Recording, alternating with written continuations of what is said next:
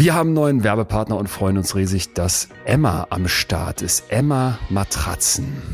Dieser Werbepartner ist im wahrsten Sinne traumhaft, weil ich freue mich den ganzen Tag schon wieder drauf, heute Abend auf Emma zu liegen, auf der, dieser Matratze, dem Testsieger, muss man sagen. 2019 wurde getestet und zwar äh, in der Reihe äh, 90 mal 200 Zentimeter ist Emma eben die Testsiegerin geworden. Emma One. ich auch noch beruhigend. Mit Härtegrad hart. Die habe ich übrigens auch drauf gepennt. Und was überragend an dem Ding ist, dass das ähm, kühlt. Also jetzt gerade, wo du das Gefühl hast, Schlaf ist so wichtig und da unterschätzen viele Leute die Temperatur, macht das extrem Sinn, dass diese Matratze kühlend wirkt. Schön ist, dass man 100 Tage Probe schlafen darf. Das heißt, der komplette Kauf ist risikofrei. Man kann es auch umsonst zurückschicken. Der Bezug der Matratze ist waschbar. Ach, ich könnte noch tausend weitere Punkte aufzählen. Und wir haben für euch wie immer was rausgeschlagen. Atze bitte. Und zwar gibt's 5% für unsere Hörer zusätzlich zu allen anderen Rabattaktionen, die auf der Webseite von MAE angeboten werden.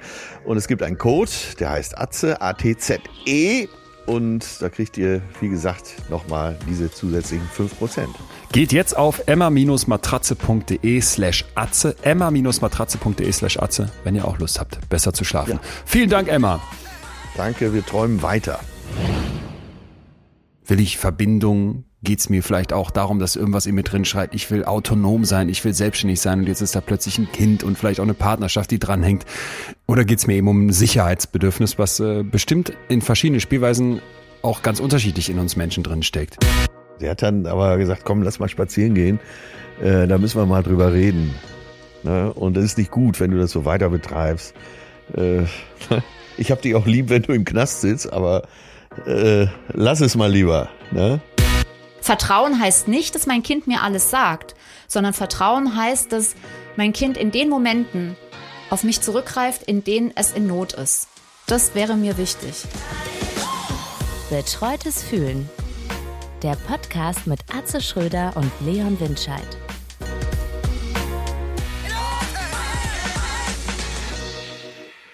Atze.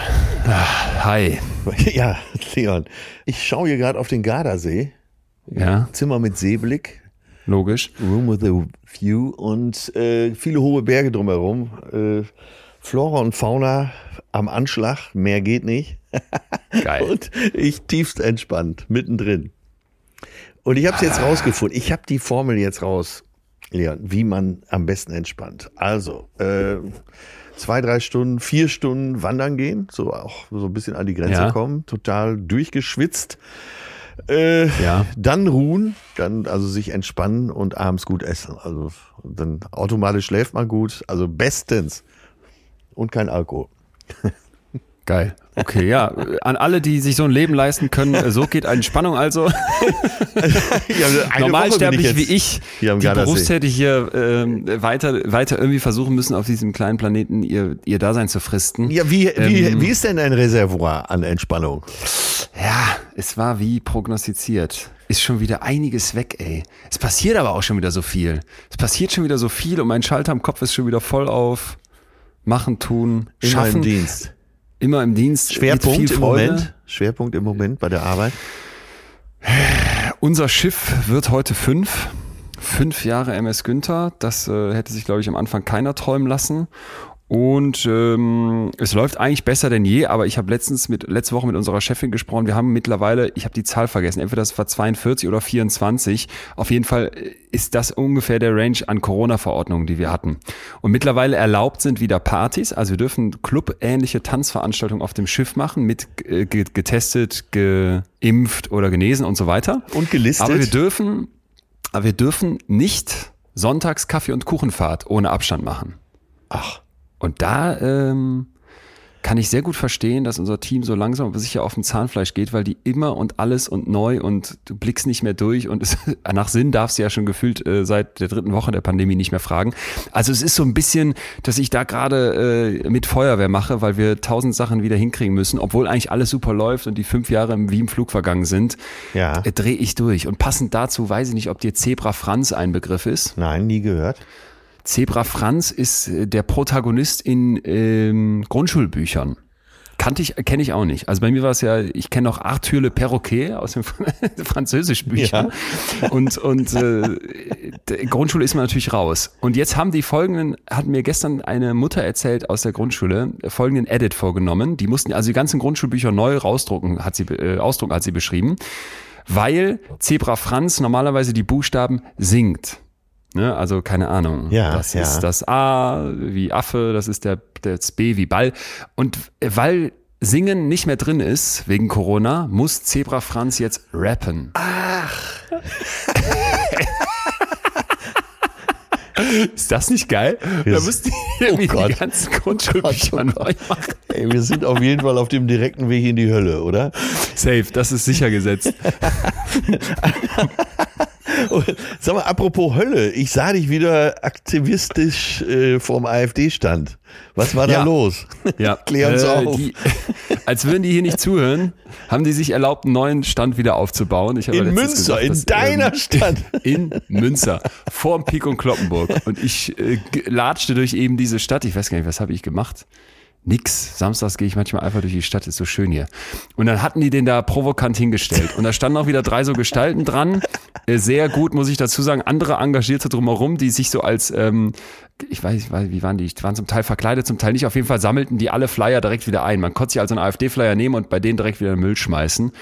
Und ich habe dann mich da mitten in diesen AfD-Stand reingestellt und halt gesagt, wie ich das so finde, dass die hier einen Stand haben. Ja. Und das ist ein bisschen, ein bisschen eskaliert im Netz. Ja. Äh, und wie war es denn Hat vor viel Ort? gefallen. Gab es denn vor Ort auch eine Eskalation? Äh, Nee, hätte ich mir ja, so gewünscht. ruf mich zu filmen. Ne? Es begeht Ja. eine Straftat. So, es ist nicht, es ist nicht. Ich glaube, die, die stehen da ja und die wissen es ja auch. In Münster haben die keine Chance. Die hängen ja auch in Münster in der Innenstadt keine Plakate auf. Du musst relativ weit rausfahren und dann, ich weiß nicht, wo die die Leiterwagen her haben, hängen die die ganz hoch an die Laternen. Das ist ja in anderen Städten auch, aber in Solingen zum Beispiel gibt's durchaus mitten in der Stadt auch AfD-Plakate. Hier nicht.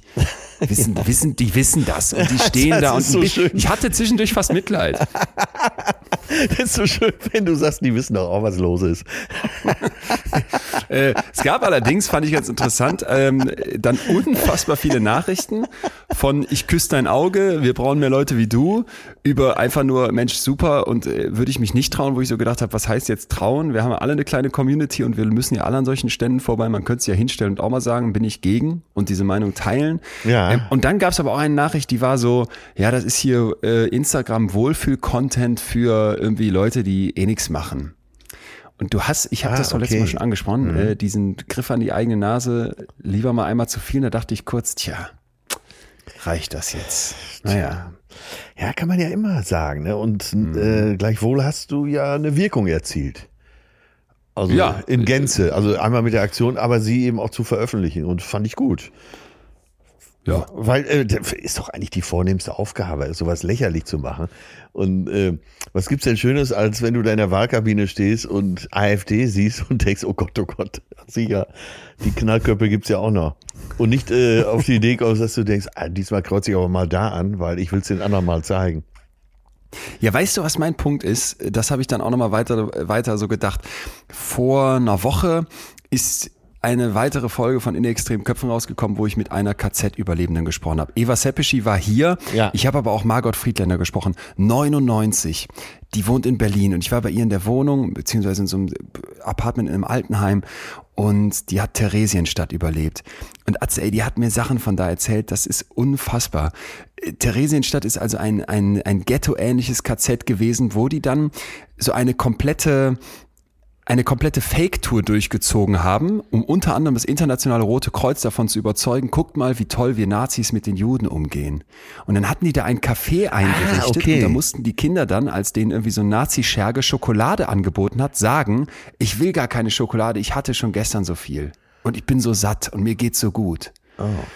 Und es war, es war so pervers, wie sie das beschrieben hat. Und man musste dann halt immer arbeiten und wer die Geschwindigkeit nicht schaffte, indem die, die, die müssen irgendwie so Steine kloppen oder sowas. Was, was, was eine ganz komische Aufgabe an einem Tisch. Die mussten irgendwie so ein, ein Erz oder sowas von anderen Steinen befreien.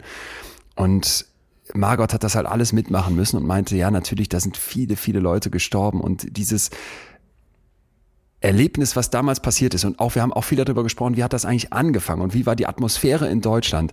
Und dann habe ich auch sie gefragt, ja, und jetzt diese, all diese Jahre später, was ist deine Botschaft? Und dann sagt sie, ich habe nur eine Botschaft an euch, es darf nicht wieder passieren. Es war nicht eure Verantwortung, was Ja. passiert. Es ist heute nicht eure Ja. Verantwortung, was passiert ist, aber es darf nicht wieder passieren. Und dann hat sie gesagt, und ich strecke euch ja die Hand aus. Sie geht in die Schulen und sie erzählt, sie Ja. ist 99, ne, die, die kann kaum noch gehen.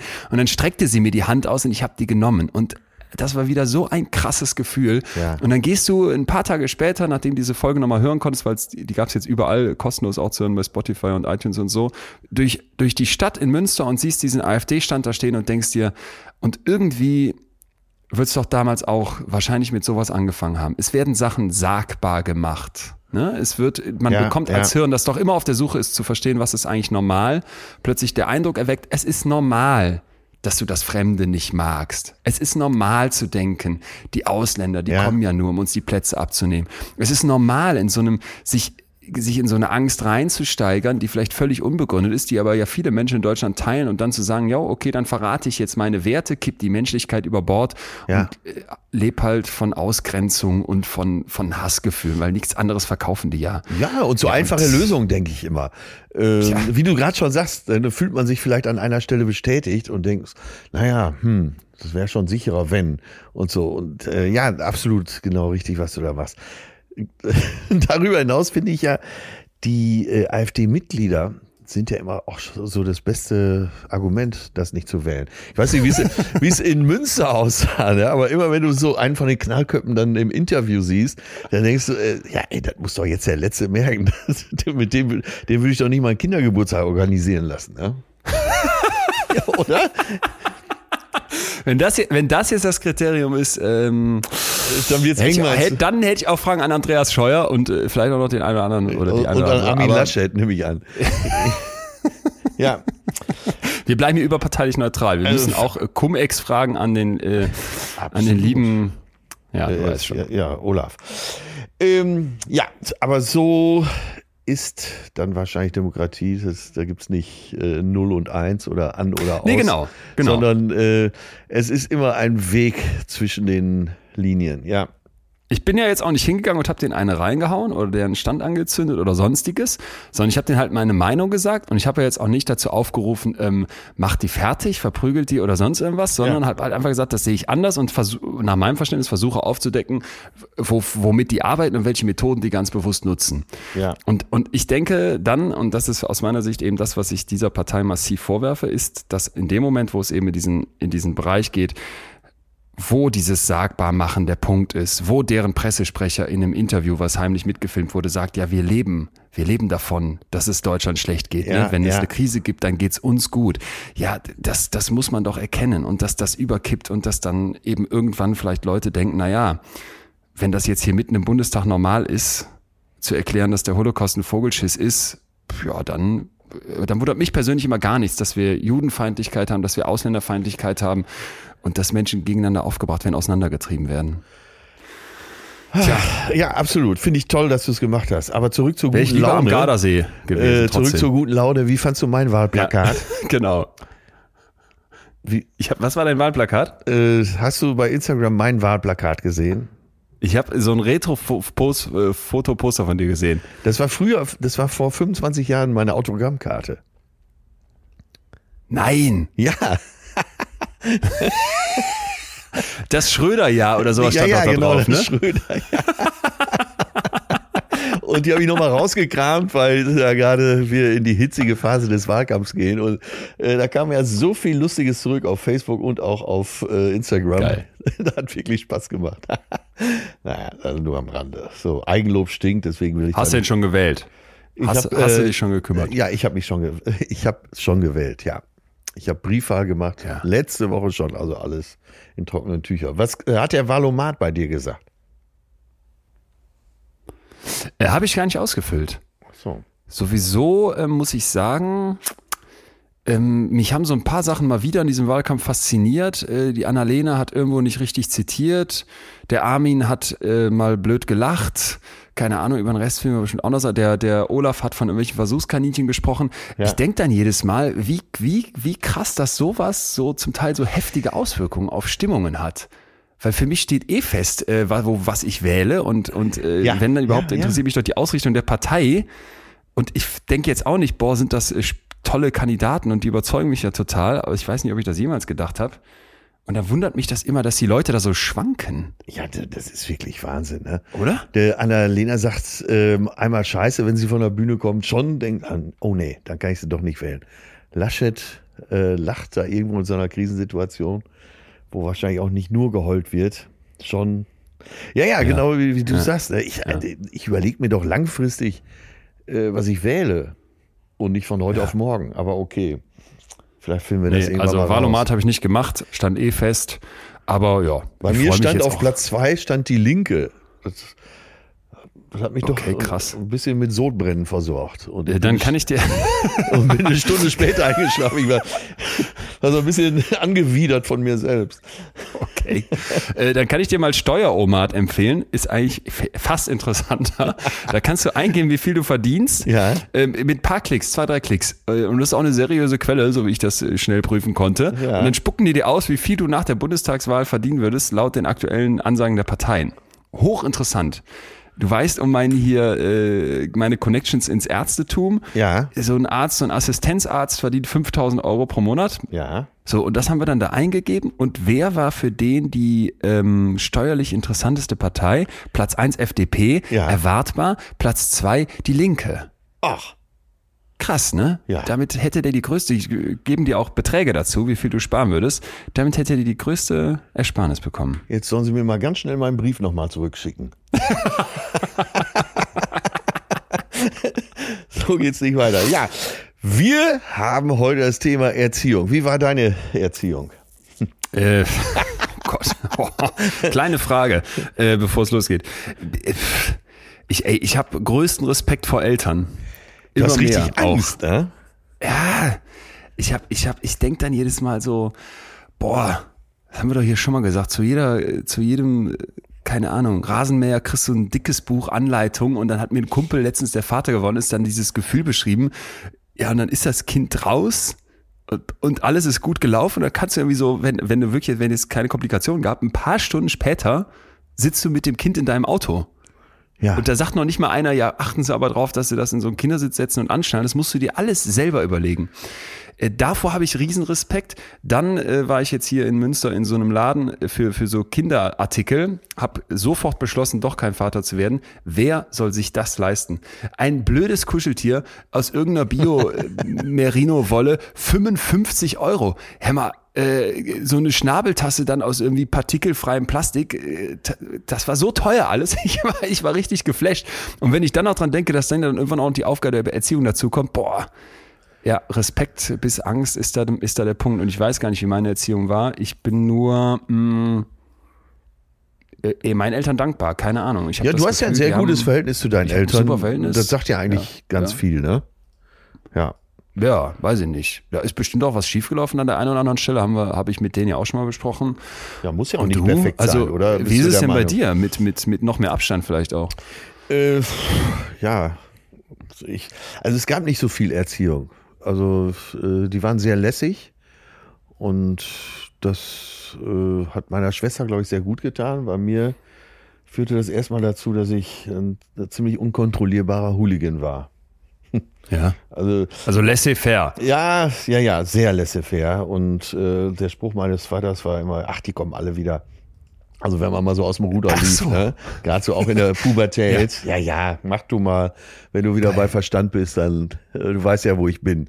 Und äh, so aus heutiger Sicht würde ich sagen, das war ganz schön schlau. Ne? Und ich hatte ja auch später im Leben eine sehr enge Bindung zu meinem Vater. Äh, ja, und wusste immer, der ist da, wie das berühmte Pilz in der Brandung. Ja. Ähm, ja, fand ich ein gutes Konzept. Also dieses lässig bleiben. Und, und Werte vorleben. Er hat eher so Werte vorgelebt. Er hat nie gesagt, äh, das musst du so machen, sondern man hat gesehen, wie, wie er gut klargekommen ist im Leben. Ja. Aber bist du denn mal so richtig dann einmal, dass das so, dass du da so richtig über die Stränge geschlagen bist, dass man sich hätte Sorgen machen müssen? Oh ja, das gab's oft. Ja? Ja. Okay, krass. Okay, das Also dann hat er, klar, also es, jetzt muss man sich da nicht so vorstellen, dass er immer weggeschaut hat. Äh, Der hat dann aber gesagt, komm, lass mal spazieren gehen. Äh, Da müssen wir mal drüber reden. Okay. Und das ist nicht gut, wenn du das so weiter betreibst. Äh, Ich hab dich auch lieb, wenn du im Knast sitzt, aber äh, lass es mal lieber. Ne? Okay. Und das, äh, ja.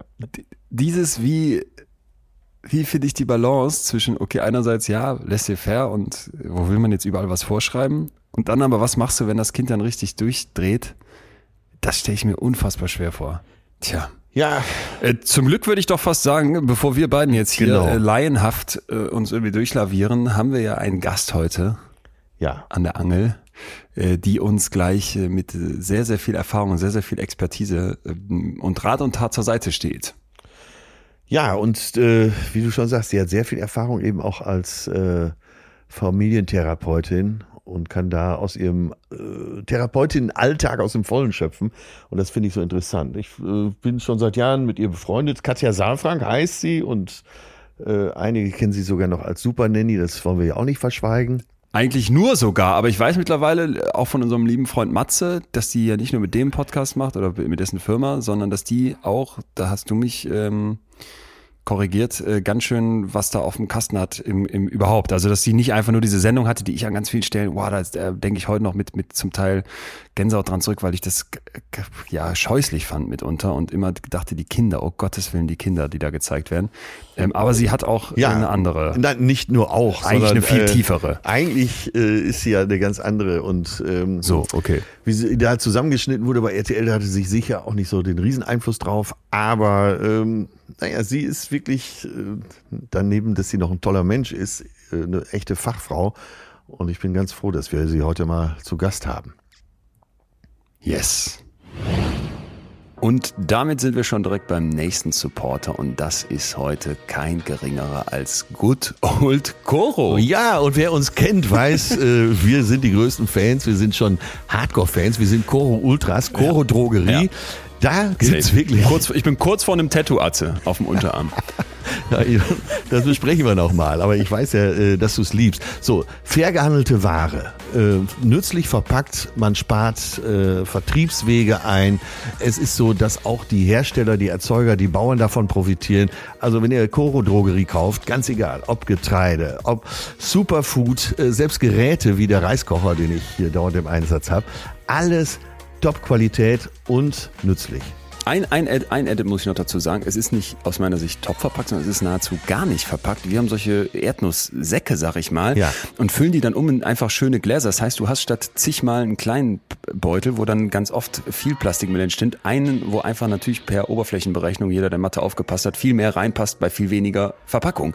Und das machen die echt gut und wir haben für euch was rausgeschlagen. 5% Rabatt auf den kompletten Einkauf. Wenn ihr auf corodrogerie.de geht und da den Code fühlen mit echtem Ü eintippt, kriegt ihr am Ende nochmal 5% geschenkt. Danke Coro, bis bald.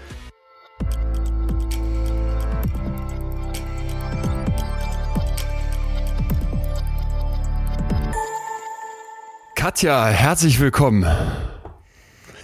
Ein besonderer Gast heute, äh, Katja Saalfrank.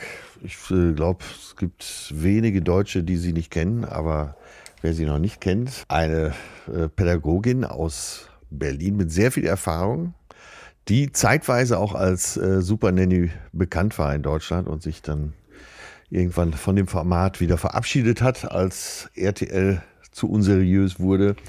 Und wir haben sie aber heute zu Gast. Wie du das Und- sagst gleich. okay, gut. Butter bei die Fische, wie? Ja, absolut. So haben wir uns ja kennengelernt. Äh, Genau in der Phase, als dir das alles zu unseriös wurde. Ne? Ja, naja, sagen wir mal so, es fing wieder von vorne an. War das denn, äh, Katja, seriös gestartet? Nee, es ist, also ich sag mal so, es ist, ich weiß nicht, inwieweit ihr informiert seid, aber es ist ja ein Format, was aus England kam. Und was eben auch eine bestimmte, eine bestimmte Formatierung eben hatte und auch eine bestimmte Konnotation, also auch eine bestimmte Form von Pädagogik. Und äh, diese Pädagogik war gar nicht meine. Da aber da ja keine Pädagogen sitzen, die das Format ähm, an den Start bringen wollten, war für die gar nicht jetzt, für die ist halt irgendwie, so geht man halt mit Kindern um. Das ist schön. Als ich dann ja in dem Format saß, habe ich dann sozusagen das Format zu meinem machen müssen. Und das war natürlich nicht ganz so einfach, ging aber und deswegen ging es auch so lange. Und dann später gab es verschiedene Sachen. Ich meine, Atze, du hast jetzt ein bisschen runtergebrochen. Ich weiß nicht, ob seriös oder nicht, aber jedenfalls ist es etwas gewesen, wo ich das Gefühl hatte, ich kann nicht mehr die Verantwortung übernehmen für meine Arbeit und auch für die Menschen, mit denen ich da arbeite, so dass ich jetzt an der Stelle einfach dann, muss man ja auch nicht, man muss ja auch nicht weitermachen dann. Das war immer meine Entscheidung oder das war immer das, was ich gesagt habe, dann ist es zu Ende und ähm, so war es dann auch. Ja, und seitdem bist du ja äh, nicht gerade unterlastet, äh, nee. wie man, wie ich ja immer wieder feststellen darf, wenn wir privat miteinander zu tun haben. Wir kennen uns ja jetzt auch schon einige Jahre und äh, ja. du hast eine Praxis für äh, Familientherapie, Kinder. Ja. Mhm. Also vor allen Dingen für, für Eltern, ne? Also mhm ich bin ja der Meinung, dass äh, Kinder ihre Eltern brauchen und dass die Eltern eigentlich die größte Ressource sind. Und deswegen ähm, steht auch bei mir immer, bitte bringen Sie Ihr Kind nicht mit. bitte kommen Sie. bringen ja, Sie sich ja. mit. Und ähm, genau, und ich habe diese Praxis, die habe ich parallel quasi auch schon geführt, aber natürlich nicht mit der Intensität. Und ja. genau, und die, ja, das macht mir große Freude und das hat sich mittlerweile eben auch so ein bisschen mehr nochmal auf alle Menschen, die eben mit Kindern zu tun haben, also Lehrerinnen oder auch Erzieherinnen, die sind einfach dort auch äh, mit ihren Fragen zu der Beziehung zu ihren Kindern oder auch zur Führung. Wie kann ich gut eine Gruppe führen? Wie kann ich auch eine konstruktive Beziehung zu Einzelnen in, innerhalb dieser Gruppe führen? Das ist ja nochmal was anderes, als wenn man, ja, als wenn man eine Einzelbeziehung in einem eins zu eins Kontakt mhm. hat. Und ähm, es gibt ja auch viele Schwierigkeiten zwischen ich sag mal, zwischen Eltern und Erzieherinnen, ErzieherInnen meine ich natürlich. Und, oder auch, also ich glaube, es ist gar nicht so zwischen den Menschen, sondern eher auch durch das System schwierig einfach und da dann auch Dialog und Miteinander herzustellen im Sinne des Kindes. Das ist eben auch so ein weiterer Punkt, für den ich so stehe und wo ich einfach wichtig finde, dass eben ein Miteinander stattfindet. Ich ja. fand das total spannend bei dir im Buch, dass so dieser Fokus besonders darauf liegt, die Eltern. Und jetzt hast du ja auch gerade beschrieben, bringen Sie Ihr Kind gar nicht mit, sondern kommen Sie als Eltern zu mir oder als ErzieherInnen oder wer auch immer. Und habe mich dann gefragt, sind denn dann in dieser Beziehung die Eltern das Problem?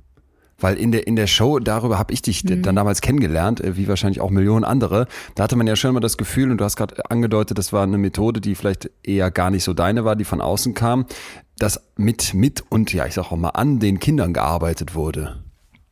Mhm. Ja, also also ich jetzt ich habe ja schon mehrere Bücher geschrieben. Du sprichst jetzt wahrscheinlich über das Buch, was jetzt gerade rauskommt. Ja, die ähm, Reise. Weil äh, genau die Reise und ich habe ja die letzten Jahre auch tatsächlich irgendwie. Das ist ja auch immer so, dass die Bücher. Also ich sag mal so, ich schreibe immer Bücher auch um die Dinge, die ich in mir habe, auch nochmal zu fokussieren. Und eigentlich, also klingt vielleicht doof, aber eigentlich schreibe ich auch für mich so. Das ist eben eigentlich dann auch so ein Prozess für mich. Und wenn man dann die vorhergehenden Bücher sieht, also Kindheit ohne Strafen war halt vorher. Und davor, was unsere Kinder brauchen. Und ganz davor war halt Beziehung statt Erziehung. Ja. Und jetzt ist es eben sehr klar fokussiert in die Reise auf eben, ja, auf, schon auf die Eltern und auch vor allen Dingen, wie, wie wir Erwachsenen quasi in Anführungsstrichen funktionieren. Also, warum es oft so schwierig ist und warum uns so alte Anteile dazwischen kommen. Und um auf deine Frage nochmal einzugehen, ähm, Leon, es ist für mich gar nicht konstruktiv zu sagen, irgendjemand ist das Problem, mhm. Mhm. sondern letztlich ist es so, dass es bestimmte Beziehungszusammenhänge gibt ähm, aus meiner Sicht. Und Eltern, die zu mir kommen oder Eltern, die das Buch nehmen oder Eltern, die überhaupt nach links und rechts gucken und sich reflektieren, die sind ja auf dem Weg, die sind ja schon auf einer Reise. Und ich habe jetzt halt eine bestimmte Reiseroute ja. sozusagen nochmal erstellt. Und für mich ist eigentlich das tatsächlich die erste Arbeit mit den Eltern, ein also die Wertung rauszunehmen. Und weil es ist einfach Fakt, dass wir Verantwortung tragen. Wir tragen Verantwortung für das, was wir leben. Wir tragen Verantwortung für das, wie wir leben. Und wir tragen auch Verantwortung dafür, wie es unseren Kindern geht. Und deswegen geht es nicht darum, wer ist das Problem, sondern wie ist die Beziehung beschaffen und warum, also wo, wo zwickt es sozusagen die, die Eltern? Was haben die für einen Eindruck? Was haben die für Gedanken? Was haben die für Einstellungen gewonnen? Was haben die für Ziele? Und so darüber sprechen wir. Und dass sie wieder eine Idee bekommen, wie sie selbstwirksam in der Beziehung zu ihren Kindern sein können, weil das ist eben, weil du nochmal auch die, mm, die Sendung ansprichst, ja, die ja für mich keine Show ist. ich denke immer so, wenn die Leute, ich weiß schon, was du meinst, aber es ist für mich so, ähm, Show klingt immer eben so nach Show, so aufgesetzt. Ne? Es ist schon Ja. sehr, sehr authentisch auch gewesen und es ist einfach eine, eine, eine sehr intensive Arbeit gewesen, aus der ich auch, also ich habe wahnsinnig viele Menschen getroffen, wahnsinnig komplizierte Beziehungszusammenhänge dort analysieren dürfen und auch Bewegung reinbringen dürfen und so. Also deswegen, ja, und, und dort ging es eben, und das ist sozusagen jetzt der Perspektivwechsel, um den es halt mir auch schon immer ging, auch schon in der Sendung, nämlich, dass äh, ja, es nicht um das Verhalten des Kindes geht, sondern dass es darum geht und dass wir nicht eben an dem Verhalten rumdoktern, weil dann sind wir halt an dem Kind. Ja, dann sagen wir, Ja. wenn du musst dich anders verhalten und mir geht's schlecht, weil Ja. Dich so oder so verhältst. Und das sind alles Einstellungen, die wir dann Kindern geben, die dann dazu führen, dass sie dann später Erwachsene sind, die eben nicht ja, satt sind in ihrem Selbstwert, die nicht eine gute Beziehung zu ihrem Verbindung auch zu, zu sich selbst haben, zu ihren eigenen Gefühlen, zu ihrer eigenen emotionalen Landkarte. Und mir geht's immer darum, dass wir das Verhalten quasi als ein Signal nehmen. Also nicht bewerten, gut oder schlecht, richtig oder falsch, schwarz oder weiß, sondern das ist ein ganz wertvolles Signal dafür, dass etwas unten drunter liegt und dass da seelische Bewegungen sind. Und wenn ich jetzt noch weiß, dass ein Kind in der Autonomiephase bestimmte Entwicklungen macht, dass ein Kind in der Wackelzahnpubertät oder auch in der Pubertät oder auch als Säugling bestimmte Dinge einfach braucht, also Needs hat, Bedürfnisse hat, dann kann ich ganz anders eine Antwort finden und es ist viel mehrdimensionaler auch meine Möglichkeiten als dieses wenn du jetzt nicht, dann. Ja. Ich merke schon, dass das Sinn macht, dass du hier bist. Ja, unbedingt. Oder? Es gibt eine Sache, die, äh, die euch beide sehr verbindet. Ihr seid beides Lehrerkinder. Schweres Trauma. Äh, nee, aber ich meine, das, was Katja gerade beschreibt mit dem, ich nehme mal, ich nehme mal an, einfach was da ist und bewerte das nicht. Ich sag nicht, hey Kind, du bist das Ja. Problem, was ja irgendwie direkt eine Wertung ist, auch Ja. eine krasse. Und ich sage nicht, Kind, dein Verhalten ist falsch, jetzt mal einfach aus meiner eigenen Wahrnehmung, wie ich auf das Verhalten des Kindes gucke, sondern ich versuche erstmal, das ohne Wertung vielleicht auch überhaupt wahrzunehmen. Und vielleicht darüber da dran zu gucken, was, was drunter ist. So habe ich dich jetzt verstanden. Das Problem ist häufig, dass wir natürlich, ja, wir bewerten ja auch, um uns zu orientieren. Ja, also wir können ja eigentlich gar nicht, aber das, worum es vor allen Dingen geht, ist nicht sofort eine Schublade auf und zuzumachen und dann nach einer Lösung zu suchen, sondern eigentlich den Fokus auf sich und auf das, was schwingt, auf die Beziehung zu richten und dann wirklich auch in Beziehung zu gehen. Ja, und ähm, also meine Erfahrung ist, dass das eben für, für Eltern oft schwierig ist, weil sie halt eben selbst das oft nicht können. Also das ganze Buch, diese ganze Reise ist ja eigentlich eine Verbindungsreise, ist ja eine Verbindung zu mir selbst letztlich, ja, weil wenn ich nicht meine, also wenn ich, wenn ich keine, kein gutes Verhältnis zu meiner Wut habe, also mit gutem Verhältnis meine ich, dass ich einen Ausdruck gefunden habe, dass ich spüre, dass das meine Wut ist, dass ich auch schon die Vorstufe von Wut merke, nämlich den Ärger, die Unruhe, so, dann kann ich auch die Wut des Kindes nicht fühlen oder ver versuche die zu vermeiden, weil das mir zu anstrengend ist oder weil es mir zu gefährlich vorkommt oder weil es zu schmerzhaft ist. Ja. Und dann bricht eben Verbindung ab. Ja, weil ich glaube, dass wir Eltern, und das hat sich auch in meiner Beratung verändert, ähm, in den letzten, oh Gott, 25 Jahren, 20 Jahren. Das hat sich verändert, weil die Eltern kommen nicht mehr und sagen, mein Kind schmeißt sich auf den Boden, was kann ich tun, sondern die sagen, mein Kind schmeißt sich auf den Boden, kann, was ist denn da los? Also ich will das besser verstehen. Ja. Und es ist eine ganz andere Frage eigentlich, ja. Und dieses, ich gehe ein Stück zurück und ich bewerte eben nicht sofort, also ich rutsche natürlich dann trotzdem auch in die Bewertung und auch in die Abwertung. Das ist ja dann das Schlimme eigentlich, die Abwertung. Aber ich habe irgendwie eine Idee als Elternteil auf einmal, dass ich eine Rolle spiele, dass ich da irgendwie mit in diesem Beziehungsgefüge bin und dann kommen natürlich auch die Fragen, mache ich was falsch und dann auch die Angst, was mache ich falsch und kann ich was kann ich was versauen aufs Ja. Leben und ja und viele wollen einfach auch nicht, dass sie dass sie die gleichen, also dass sie das erleben, was sie selbst erlebt haben. Ja, das ist ja auch so ein bisschen was was Ja. bei mir auch der Motor ist, ja. Ist denn äh, deine Entwicklung spürbar äh, in Sachen Verunsicherung der Eltern?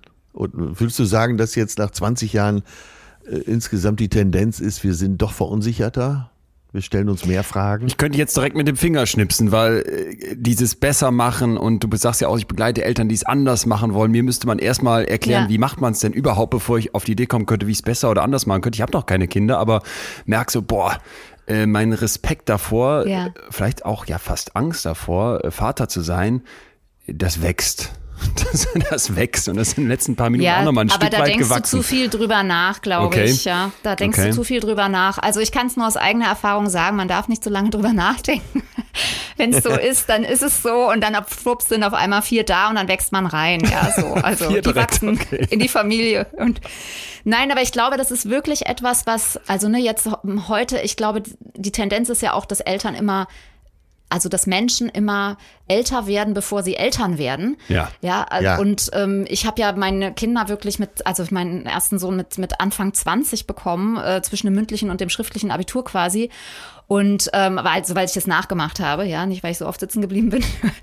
Und ähm, das äh, war einfach für mich wunderbar, weil ich das Gefühl hatte, ich entwickle mich sowieso gerade so im Leben und ähm, studiere Psychologie und, und Pädagogik und ähm, verstehe Entwicklung und habe aber dann in jedem Lebensalter auch noch ein Kind. Und irgendwie war ich da auch tatsächlich so ein bisschen angstfrei. Ja, also ich glaube, wenn man, wenn man zum Beispiel Fallschirmspringen geht, dann sollte man nicht zu lange drüber nachdenken, sondern man sollte einfach reinspüren, mache ich das oder mache ich das nicht? Und dann geht man los, weil sonst fängt man an, alle Eventualitäten irgendwie durchzufühlen und dann wird man noch unsicherer. So. Naja, du warst da ja äh, schon zu der damaligen Zeit wahrscheinlich sehr bewusst, aber es gibt ja durchaus viele Eltern, mein Vater hätte gesagt, das sind die, wo es so viele von gibt, die sich, wie du sagst, äh, vielleicht nicht zu viele Gedanken machen, sondern gar keine Gedanken. Ja, man sollte sich dann danach natürlich, aber so habe ich jetzt Leon ja nicht verstanden. Ähm, also, die- also ne, die Eltern heute überlegen schon, und das ist ja auch ein bisschen eine Krux, ne, wann und wie und wann Total. passt es und so Ja. weiter. Und wenn es dann endlich passt, dann ist es irgendwie, dann funktioniert's nicht. Also das, ähm, ne, also ich nichts gegen die Verhütung, das ist alles richtig und trotzdem müssen wir manchmal Entscheidungen treffen, für die wir irgendwie gar nicht gemacht sind. So ähm, gibt es keine Gründe irgendwie dafür oder dagegen, sondern Dinge sollten passieren. Und wenn also wenn du jetzt sagst, Leon, dass du so verunsichert bist, ich kann das nachvollziehen. Und wenn man das aus der Geschichte der Pädagogik sieht, dann ist es vielleicht auch ein bisschen so, dass ja früher, in Anführungsstrichen, also ich sage immer die herkömmliche Erziehung, das alte, das sehr autoritäre, ähm, was eben von Macht und Unterwerfung und auch von Durchsetzung und, und machtvoller Anpassung geprägt war und auch gewaltsamer Anpassung dann. Das ist eben etwas, was wir heute, naja, ich sag's mal so in Klammern, nicht mehr wollen, weiß ich nicht. Ja, ähm, es gibt immer noch genügend Mechanismen in unserer Gesellschaft, die zum Erhalt beitragen unter Umständen, also un- zum Beispiel auch in der Schule, ja. Ja. Also da gibt's bestimmte Mechanismen. Aber eigentlich haben wir uns so ein bisschen darauf verständigt, dass wir, dass wir es anders machen wollen. Und es gibt immer wieder Bewegungen. Und da gab's dann irgendwie so Mitte, Ende der, der 60er Jahre quasi, um jetzt nicht zu weit zurückzugehen, auch dann dieses Jahr, diese anti-autoritäre, also die 60er Jahre dann anti-autoritäre Erziehung. Das sind so, ist so die Range sozusagen von du machst, was ich will, sonst hau ich dich, bis zu du darfst einfach sein. Und Ja. ich auch. Aber irgendwie nicht im Kontakt. Und deswegen, wenn man, ich glaube, wenn sich Dinge verändern, gehört Unsicherheit mit dazu. Und es ist erstmal, finde ich, auch gar nichts Verkehrtes. Was schwierig ist, ist, wenn man in der Unsicherheit verharrt, weil dann kommt Angst und dann kommt unter Umständen Erstarrung und dann bleibt man stehen und dann geht es nicht weiter und dann Kinder brauchen Bewegung, die brauchen jemanden, der dynamisch ihnen gegenübersteht, ja. Und wenn wir aber wissen, wo wir hingehen können und auch ich, äh, was heißt auch ich, ja, ich finde es ich finde, es gehört mit zum Leben dazu, dass man sich spiegelt, entweder über Freunde oder über, über Partner, Partnerinnen, über Supervisoren, über ähm, Menschen mit Räumen, wo man einfach hingehen kann und wo man immer wieder auch reflektieren kann. Sonst äh, bleiben wir stehen. Und das finde ich einen ganz wichtigen Punkt, auch für Eltern, dass die sich Begleitung, deswegen auch die Reise, ja, weil wir machen eine Reise zu uns selbst, wenn Kinder auf die Welt kommen. Das ist so. Und es ist ähm, eine große Chance, auch nochmal auf die Dinge zu gucken und sich zu entwickeln, wenn wir die Kinder als unsere Lehrmeister quasi anerkennen. Und äh, dann eben auch, ja, nochmal gucken, mit wen nehme ich denn mit auf die Reise? Wer kann mir denn ab und zu mal, also jetzt gar nicht so als Reiseführer, aber als Begleiter eher. Ja. Ja. Aber es wollen doch sicher viele eben die perfekte Reise. Also wenn ich jetzt äh, mein Umfeld nehme, dann sehe ich doch viele, die einfach auch absolut perfekte Eltern sein wollen. Was entgegnest du denen? Ja, also es ist eigentlich eher so, dass die ja nicht herkommen und sagen, ich will es perfekt machen, sondern dass das eher ein tiefliegender Mechanismus ist. Also dass sozusagen auf der Eisbergspitze dann auch sehr merkwürdiges, also im, im wahrsten Sinne des Wortes, ja, das merkenswürdig sozusagen Verhalten von Eltern ähm, entsteht. Also, dass die auf einmal kontrollieren oder dass die äh, ja, genau. ja, alles überwachen wollen oder so, ne? Oder dann die Kinder gar nicht einen Raum für eigene Entwicklung entstehen lassen, indem sie halt die von A nach B bringen, im besten Sinne.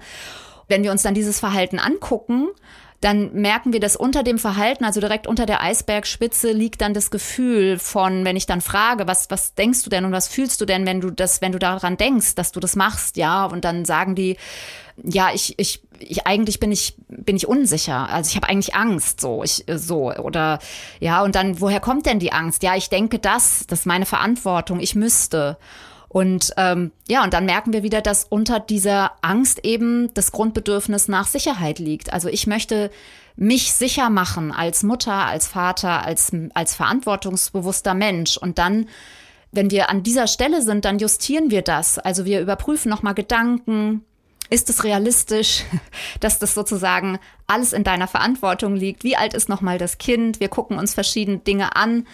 Wir versachlichen auch hochemotionale Zusammenhänge. Ja. Das finde ich auch immer wieder ganz gut. Ja. Ich fand das so schön bei dir im Buch, weil das, äh, weil das das mal so klar macht. Du hast gerade eben diesen Eisberg angesprochen und ich habe ihn vor Augen als Grafik, wo du so drei Stufen aufmachst, das Drei-Stufen-Modell. Mhm. Einmal diese Verhaltensebene, das ist das kleine Stückchen Eisberg, was oben rausguckt. Das sehen wir, das können wir beobachten. Das da sehen wir vielleicht nicht nur bei anderen etwas, sondern bei uns selbst und machen etwas.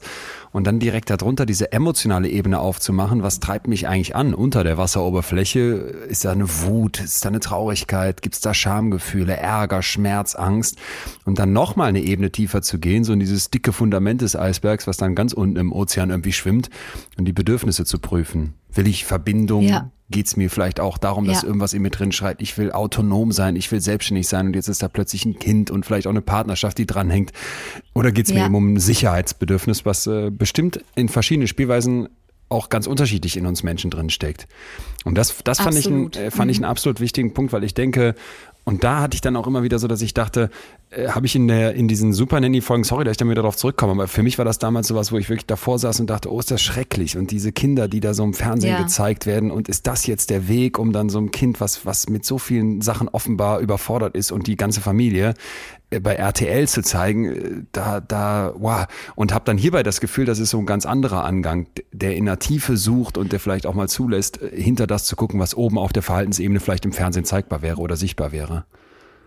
Ja, also es ist natürlich, also du hast jetzt ja ganz viele, wenn man über, über die Sendung spricht, dann kann man ja unglaublich viele Perspektiven einnehmen. Ja, also die Perspektive der Medienpädagogik, überhaupt des Filmemachens, der Bildsprache, der ethischen und moralischen Perspektive. Das kann man alles sozusagen, das, das Problem ist an der Stelle tatsächlich oft, dass das alles zusammengemischt wird. Ja, und also für mich ist, also ich, ich glaube schon, und das sage ich jetzt auch ganz bewusst, weil das meine Überzeugung ist, ich finde es schwierig, dass in unserer Fernsehlandschaft Familien und Kinder überhaupt nicht vorkommen.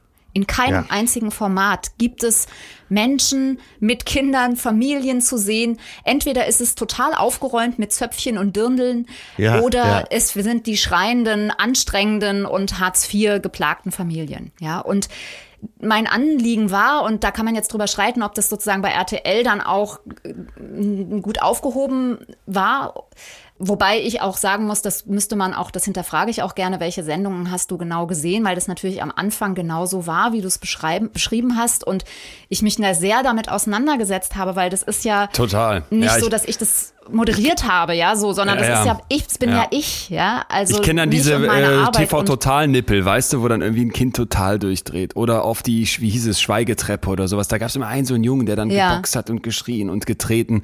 Das sind die Szenen, die hängen Genau, das sind. war die erste Sendung, genau. Krass. Das war die erste okay. Sendung, genau. Und das war halt alles, das ist halt alles auch nicht so einfach ähm, sozusagen oder, oder nicht so in kurzer Zeit zu runterzubrechen, weil natürlich das sehr auch anstrengende Prozesse waren, weil natürlich, das wisst ihr ja auch als Menschen, die sozusagen mit diesem Medium zu tun haben, dass wenn Dinge in einem Format gut funktionieren, dann braucht man schon sehr gute Gründe, um was zu verändern. Und dann darf man das auch nicht von jetzt auf gleich, also sagen die, ja, oder war damals die Ansage. Und ich habe dann eben gesagt, ich mache es nicht mehr. Ich mache, dann ist das halt so. Und ähm, es gab dann verschiedene Dinge, die dazu geführt haben, dass ich da die Möglichkeit hatte, eben auch Sachen auszuprobieren.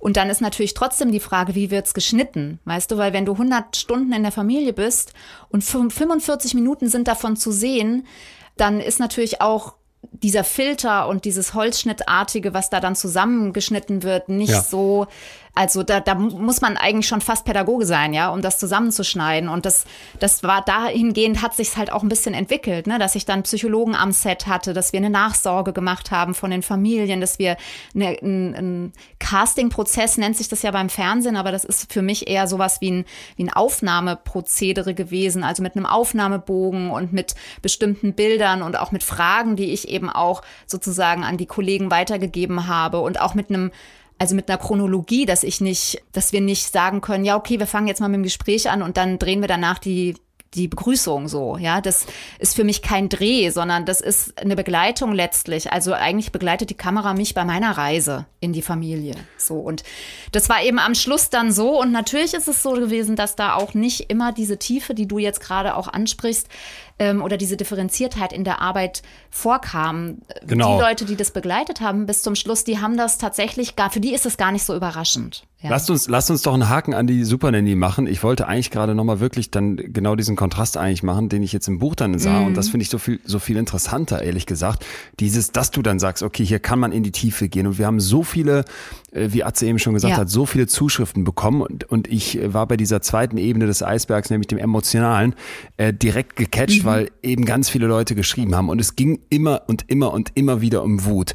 Hallo, schreibt hier jemand. Ich selbst Erzieher habe massive Probleme mit den heftigen Wutausbrüchen meiner dreijährigen Tochter. Sie ist unser zweites Kind mhm. und rastet bei den kleinsten Dingen aus. Dies führt dazu, dass sie schreit, meine Frau und die Große körperlich angreift und komplett auf Durchzug stellt. Häufig hilft es dann nur, sie kurz einmal aus der Situation rauszuziehen und sie zum Beispiel auf den Balkon zu bringen, um, wie wir es nennen, frische Luft zu schnappen. Was aber meiner Meinung nach auch nicht Sinn der Sache ist, also wie kann man sonst damit umgehen? Und jetzt kommt noch ein weiterer mhm. Punkt, so als Nachsatz, den fand ich aber mindestens genauso wichtig.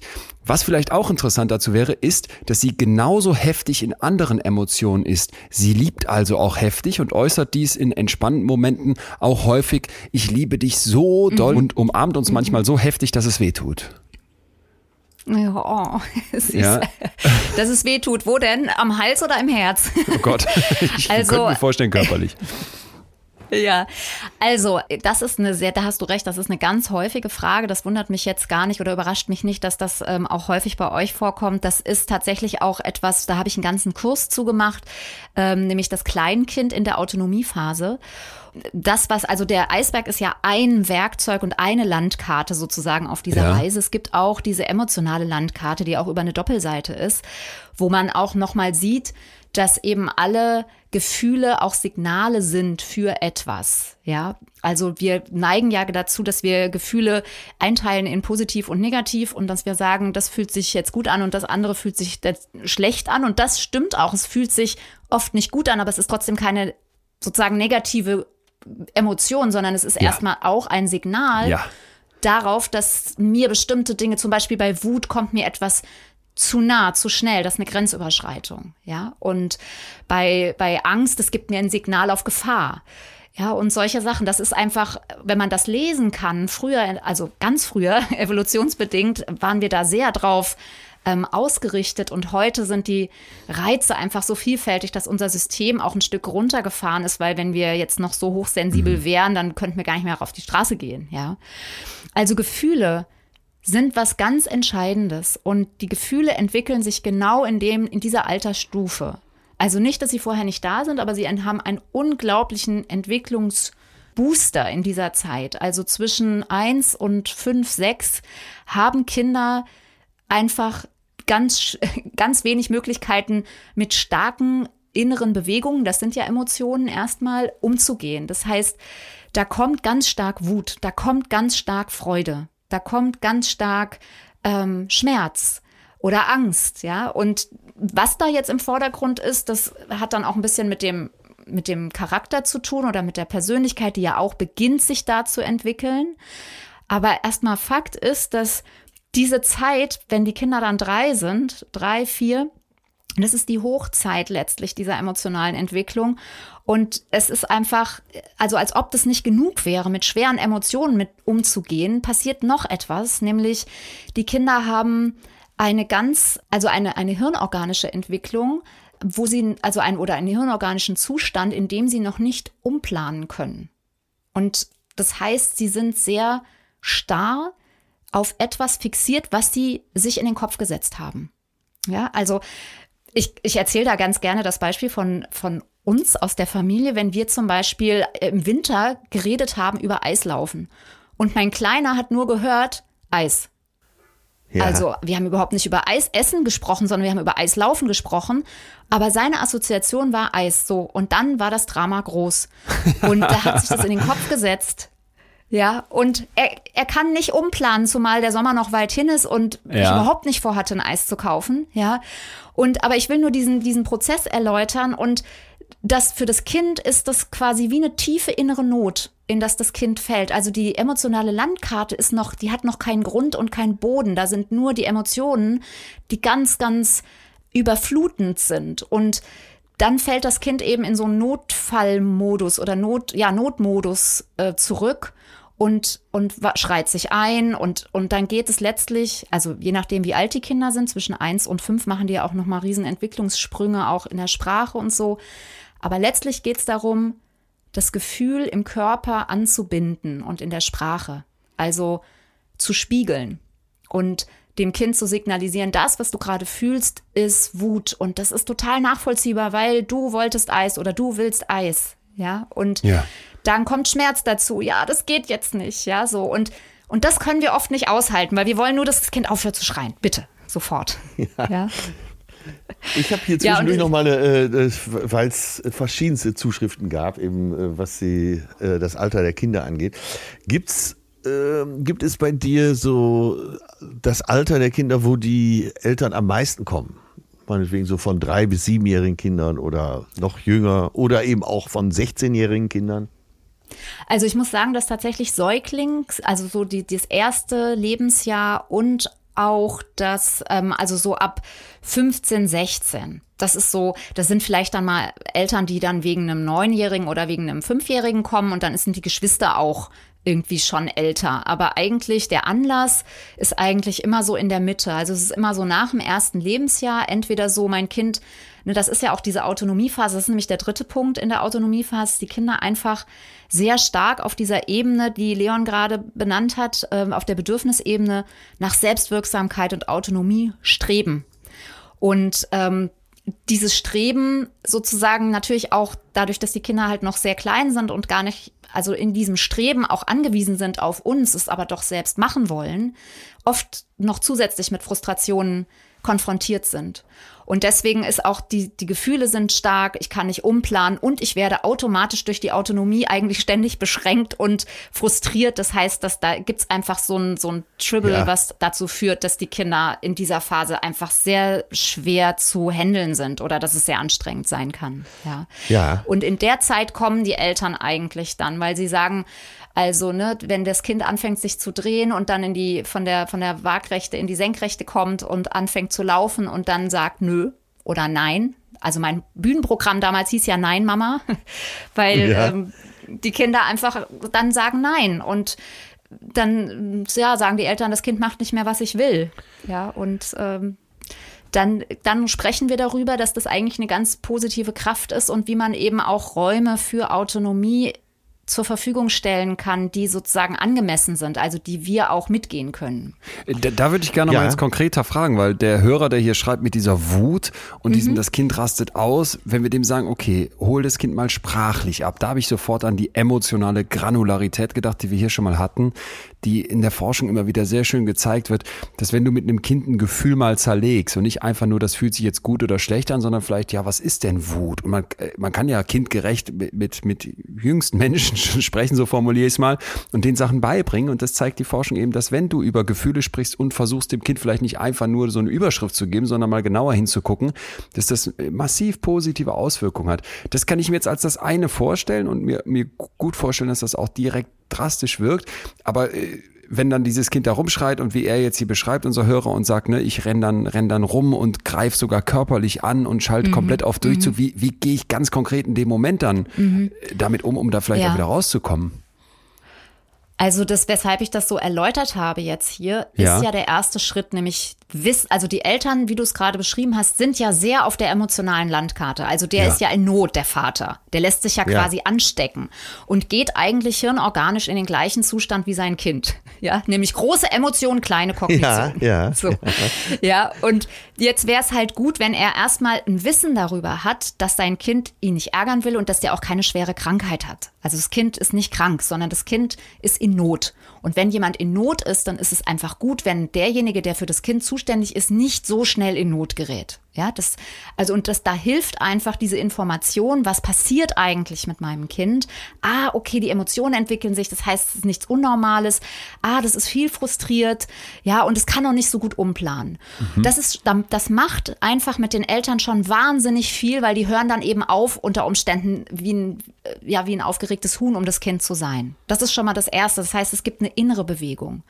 Und das Zweite ist, dass man eben, also ich bin da ganz bei dir, Leon, wenn du sagst, es ist gut, auch diese kognitiven Bereiche anzusprechen und auch Gefühle zu zerlegen. Ich finde nur, dass wir aufpassen müssen, dass wir Kinder nicht an einer Stelle ansprechen, wo sie noch gar nicht ansprechbar sind. Ja. Weil wenn wir sagen, Kinder entwickeln gerade Gefühle, dann haben die in der Regel noch nicht so viel also wenn sie sagen könnten, Mama, ich finde das richtig scheiße, dass ähm, ich habe eigentlich gedacht, dass wir jetzt Eis essen gehen, aber ihr sprecht nur von der Eisbahn und das hat mich jetzt total aus der Bahn geworfen, dann wäre es ja alles kein Problem. Aber das kann er eben noch nicht. Also er kann noch nicht weder den Zusammenhang herstellen, noch hat er die Sprache zur Verfügung und auch ein Dreijähriges hat noch nicht in der Form die Sprache zur Verfügung, was nicht heißt, dass wir die Sprache nicht nutzen können. Also du hast ja auch gesagt, also kindgerecht. Und da sage ich mal so ein bisschen selbstkritisch, wir Mütter neigen dazu, sehr viel die Kinder zu besprechen und zu bespiegeln. Ja, und die Väter neigen ganz oft dazu, eben ja zu ignorieren und eben nicht in Verbindung zu gehen. Und ich glaube, so ein Mittelding ist gut. Also auch zu gucken, was habe ich da für ein Kind? Wo, also wo, wo ist das emotional gerade? Weil man kennt sein Kind auch. Man weiß, ist die Spirale jetzt schon erreicht und hilft jetzt noch irgendwas? Ja, oder, oder ist es einfach jetzt zu spät? Und es gibt einfach den Punkt, wo es zu spät ist und dann kann man halt nur haltend da sein. Dann ist es vielleicht ganz gut, zusammen auf den Balkon zu gehen und zu sagen, ja, das, ja. also mitzutrauern, mitzufühlen. Ja, also ja, das ist auch, ja. sind halt ganz viele verschiedene Entwicklungen letztlich, die da stattfinden. Da findet sozusagen auch der, die Vorentwicklung zur Empathie und zum Perspektivwechsel statt. Weil wenn jemand empathisch ist mit mir, dann entwickle ich auch Empathie. Ja, wenn jemand ungeduldig ist mit mir, dann habe ich das Gefühl, okay, ich darf das Gefühl gar nicht haben.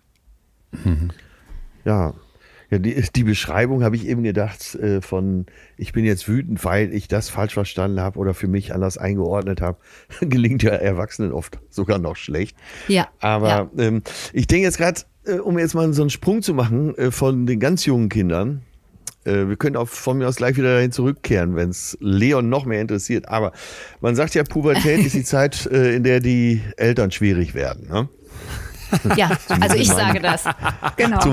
Geil, das gefällt mir gut. Ja, ich bin auch voll dabei. Ja, so, und äh, gibt es denn Eltern, die zu dir kommen, äh, weil dahingehend gab es auch viele Zuschriften. Ich will jetzt da die einzelnen gar nicht vorlesen, aber äh, meine Tochter ist 16, mein Sohn ist mhm. 15, das kommt ja immer wieder. Mhm. Äh, wie finde ich wieder einen Weg zu dem? Der, äh, die Verbindung ist gerade so ein bisschen abgerissen. Ja, also da gibt es so zwei äh, verschiedene, also ne, es gibt ganz viele verschiedene Konstellationen, aber es gibt so zwei verschiedene, die mir jetzt so einfallen. Das eine ist, es gibt, es ist etwas vorgefallen. Also es ist irgendwie ein großer Konflikt und man weiß, die Kinder sind jetzt in, in dieser Ablösephase und das Entscheidende in der Pubertät ist, dass die emotionale Abhängigkeit entfällt also ein Stück ja. entfällt, ne? Das, und das fühlt sich halt für uns Eltern auch so ein bisschen an, als ob wir überflüssig sind und als ob ja. wir nicht mehr ernst genommen werden. Und ich kenne das von meinen eben auch, dass man sich dann ähm, auch fragt, was man eigentlich noch für eine Rolle hat oder wie, wie die Rolle jetzt sich verändert. Das ist so das eine. Und das zweite ist, dass Eltern quasi in dieser Zeit kommen, weil es eigentlich immer schon schlecht war. Und aber jetzt sozusagen die Angst so groß ist, weil die ah. Kinder eben nicht mehr in dieser emotionalen Abhängigkeit sind und das, was eben früher gegriffen hat, dieses du bist dann und dann zu Hause und solange du und so weiter. Also das funktioniert einfach in der, in der Pubertät, funktioniert es nicht mehr da. Ich sage immer, da, da geht die emotionale äh, Abhängigkeit weg und es bleibt nur noch die Beziehung. Und es ist einfach gut, wenn man schon vorher Dialog und Miteinander und Achtsamkeit und Wertschätzung und Verantwortung irgendwie im, in, ja, also es macht schon Sinn, diese Kindheit auch gehabt zu haben. Ja, ja. weil in der Pubertät kann man eigentlich dann nur noch auf das zurückgreifen, was schon da ist. Und es ähm, manchmal braucht es dann auch erstmal eine Pause. Also das habe ich auch schon erlebt. Ich muss gerade einen Satz äh, nachhallen lassen, der so spannend war, der, der hier äh, nicht untergehen darf. Die emotionale Abhängigkeit lässt nach, ist weg und es bleibt nur die Beziehung. Ja. ja. Den muss ich mal Also was heißt nur? Ja, ja, okay. Ja ne? Es bleibt toll. die Beziehung. Ist eigentlich toll, klar. Ja. Und das ist ja, glaube ich, das ist ja, glaube ich, total interessant, weil damit äh, werden ja beide wahrscheinlich auch ein Stück weit hadern. Als äh, Pubertärer, als Pubertist bist du ja auch noch nicht hundertprozentig fertig. Und ich würde jetzt von mir mit 32 sagen, ja, diese Landkarte der Gefühle, an ganz vielen Stellen entdecke ich da gerade auch noch für mich Neues und würde schon sagen, klar, die steht auf einem guten Fundament und ist ganz anders als bei einem dreijährigen Kind logischerweise. Aber man ist ja nie ganz fertig und dann vielleicht so diesen Abkopplungsprozess wahrzunehmen, hey, da ist jetzt nicht mehr jemand, der mir die ganze Zeit in meinen meinen Gefühlen komplett hilft und ich mache vielleicht auch eigene Erfahrungen, aber da bleibt ja eine Beziehung zu mhm. meinen Eltern. Das ist ein mhm. super, mhm. super spannender äh, Gedanke, finde ich. Mhm. In Anführungsstrichen plädiere ich einfach auch dazu, dafür, nochmal zu überdenken, was wir eigentlich mit den Kindern tun. Weil wenn ich sage, dann bleibt nur Beziehung oder es bleibt ausschließlich Beziehung, meint das bezogen mhm. auf statt Erziehung. Ja, wir können dann nicht mehr mit Druck und mit Anpassung kommen und mit den Beziehungsmechanismen, die wir vorher hatten, sondern es bleiben eigentlich nur eine Freiwilligkeit und, und, und der Dialog letztlich, ja. Und also das ist etwas, was, was ich eben auch bei, bei meiner Arbeit sehr liebe, dass die Eltern quasi aus dem Kampf dann auch gehen. Also Erziehung ist ja Kampf und das ist, der Stärkere hat Recht und ich weiß es besser. Und wenn das schon im Vorfeld der Pubertät nicht so stark da war und diese Mechanismen hinterfragt wurden und eher das Vertrauen im Vordergrund steht und ähm, die Achtsamkeit und die Wertschätzung und das Miteinander, also die mhm. Zuversicht, dass wir alles mit miteinander besprechen können. Und dass es ja. nichts gibt, was ich zurückhalten muss, ja. Und Vertrauen heißt nicht, dass mein Kind mir alles sagt, sondern Vertrauen heißt, dass mein Kind in den Momenten auf mich zurückgreift, in denen es in Not ist. Das wäre ja, mir wichtig, ja. ja. Und das ist eben dann nicht, das ist eben, ja, das, das dann sozusagen neu zu beleben, das muss dann, das braucht auch übrigens, wenn die Kinder so sieben sind oder acht sind, ne, da ist ja auch schon eine Menge passiert. Und ich habe mit ganz vielen Eltern mache ich dann erstmal so, ich nenne das immer Küchenkakao-Gespräch, ja, dass die mit ja. den Kindern wirklich in Kontakt gehen und in, in Verbindung kommen, die einladen, die Kinder einladen zu einem Gespräch und sagen, Mensch, ich habe Sachen irgendwie, glaube ich, nicht gut gemacht. Wir sind so im Kampf und ich ja. würde es gerne anders machen. Wie geht's denn dir damit? Und dann die Kinder quasi wieder in die Beziehung reinholen und gemeinsam experimentieren und eben dann auch in der Begleitung mit mir auch merken, wo sind eigentlich eigene Anteile von mir, wo spielen alte Bindungs- und Beziehungsmuster ja, mit rein ja. und an welcher Stelle ähm, ist es mein Thema, was ich auch auf mein Kind dann übertrage? Und an welcher Stelle sind es meine Ängste, ja, und, und, und begrenze ich unter Umständen auch eine Autonomie von meinem, von meinem Kind, nehme ich Räume, ja, und das ist einfach, also das ist, ich sehe mich da ja so als Reisebegleiterin quasi und das ist einfach total toll, weil ich eigentlich jeden Tag mit allen Menschen in ihre Gärten gehe, sozusagen, und dort ja, diese Wege ablaufen darf und sie begleiten darf bei ihren eigenen Bewegungen und Veränderungen und dem, was sie da entdecken. Du hast da ein ganz praktisches Ding reingebracht, den Wertekompass, was ich interessant mhm. fand, weil die Idee ist, ich guck mal erstmal, welche Verbindung ich eigentlich zu mir selber habe und wofür ich so stehe und was mir wichtig ist, um dann darüber, so schreibst du, Leitplanken für die Atmosphäre, für die Beziehung zum Kind aufzustellen. So, wenn ich jetzt hier Mhm. sitze mit den eben angesprochenen Ängsten, hm, und das wird ja auch anderen gehen, die schon Kinder haben und ob die jetzt in der Pubertät sind oder noch jünger sind, ist ja vielleicht erstmal egal. Und genau deine, deine interessante Idee aufgreife, vielleicht fange ich mal bei mir an. Kannst du uns mal mit durchnehmen durch diesen Wertekompass, dass man versteht, was, was kann ich daraus lernen über mich, um dann zu sagen, naja, dann wird es vielleicht auch mit der Beziehung zum Kind eine bessere Nummer, als es vorher war? Ja, also es ist so, dass ich mit den Familien immer eigentlich letztlich in allen Kursen, ob das jetzt ähm, der Kleinkindkurs, der Schulkindkurs oder auch Pubertät ist oder auch in der Sommerakademie, was nochmal ein sehr viel umfassenderes Programm ist und wo es auch wirklich um diesen Wertekompass insgesamt geht, mache, ist, dass wir reflektieren oder jeder für sich reflektieren, welche Familienwerte galten eigentlich in meiner eigenen Herkunftsfamilie. Welche Atmosphäre hat bei uns geherrscht? Welche Vorstellungen meiner Eltern haben eigentlich das familiäre Klima geprägt? Und die weitergehende Frage dann, was ist mir als Kind und jetzt heute Erwachsener dabei in guter oder auch in weniger guter Erinnerung geblieben? Ah, ja. So, das ist für, ja, das ist sozusagen, und das ist schon sehr, sehr berührend oft auch, was Familien dann oder was Eltern dann schreiben auch. Also die machen das schriftlich und das ist auch eine Übung jetzt hier in dem, in dem Buch. Dass, dass man sich reflektiert und mal guckt und dann viele Fragen erstmal, das finde ich auch total spannend und deswegen ist ja auch gut, dass wir das nochmal quasi auch wirklich beleuchten und da im Fokus drauf gehen, was ist denn eigentlich ein Wert? Ja, was, was ist, also ich musste erstmal, dann eine hat neulich geschrieben, ich musste erstmal googeln, was ist denn ein Wert? So, nicht weil sie jetzt überhaupt gar keine Vorstellung hatte, aber um es besser zu greifen irgendwie, ja. Und deswegen habe ich auch nochmal mit Klima gespro darüber gesprochen, was ist es für ein Klima, ja? Und Ja. welche Werte haben gegolten? Und viele sagen dann eben, ja, Pünktlichkeit, Ehrlichkeit, so solche Sachen. Und dann ist der zweite Schritt, überleg doch mal, welchen Wert von damals würdest du gerne übernehmen? Ja. und welchen eigentlich nicht und warum. Und dann auch noch mal die Frage und dann arbeiten wir sozusagen gemeinsam mit dem Wertekompass, den, den ich so ein bisschen entwickelt habe. Welche Atmosphäre möchtest du eigentlich in deiner Familie gestalten? Und dafür ist eigentlich dann dieser Kompass entstanden, so ein bisschen was wie ein innerer Kompass eigentlich. Ja, Ich füll's mal mit, ich füll's mal mit äh, Erfahrung dann von mir selber und auch äh, greif einfach noch was auf, was uns hier Leute geschrieben haben. Äh, denn zum Beispiel eine Hörerin hat uns hier geschrieben, ja, ich hatte selber immer eine Wut total gut unter Kontrolle, musste aber dann gleichzeitig mit der Wut von meinen Eltern umgehen. Also sie hat so gelernt, lieber wegdrücken die Wut. Und jetzt heute hat sie äh, einen totalen Trigger, wenn ihr eigenes Kind wütend wird, dass sich das dann irgendwie in der Stelle ja über drei Generationen weitergibt, was deine Gro was deine Eltern gemacht haben, was du dann selber als Eltern machst, gibt sich quasi an die dritte Generation, an dein Kind irgendwie noch weiter. Und ich habe mal mit meinen Eltern über so, solche Punkte auch gesprochen, dieses Küchengespräch gehabt, jetzt äh, im, im Erwachsenenalter. Und es war total interessant, weil so Punkte aufkamen, wo ich plötzlich gemerkt habe, hey, da haben meine Eltern mir zum Beispiel, naja, würde ich schon sagen, einen Leistungsgedanken mitgegeben und dann, ne, wenn dann in der Deutscharbeit Lehrer viele halt, Fehler ne? waren, Lehrer halt, wir kennst Ja. das. wenn dann viele Fehler Ja, waren, dann äh, mussten die auch nachträglich nochmal korrigiert werden, ne, bis man dann wirklich verstanden hat, wo man jetzt das mit zwei S schreibt und warum man äh, seit mal mit D mal mit T schreibt und so weiter.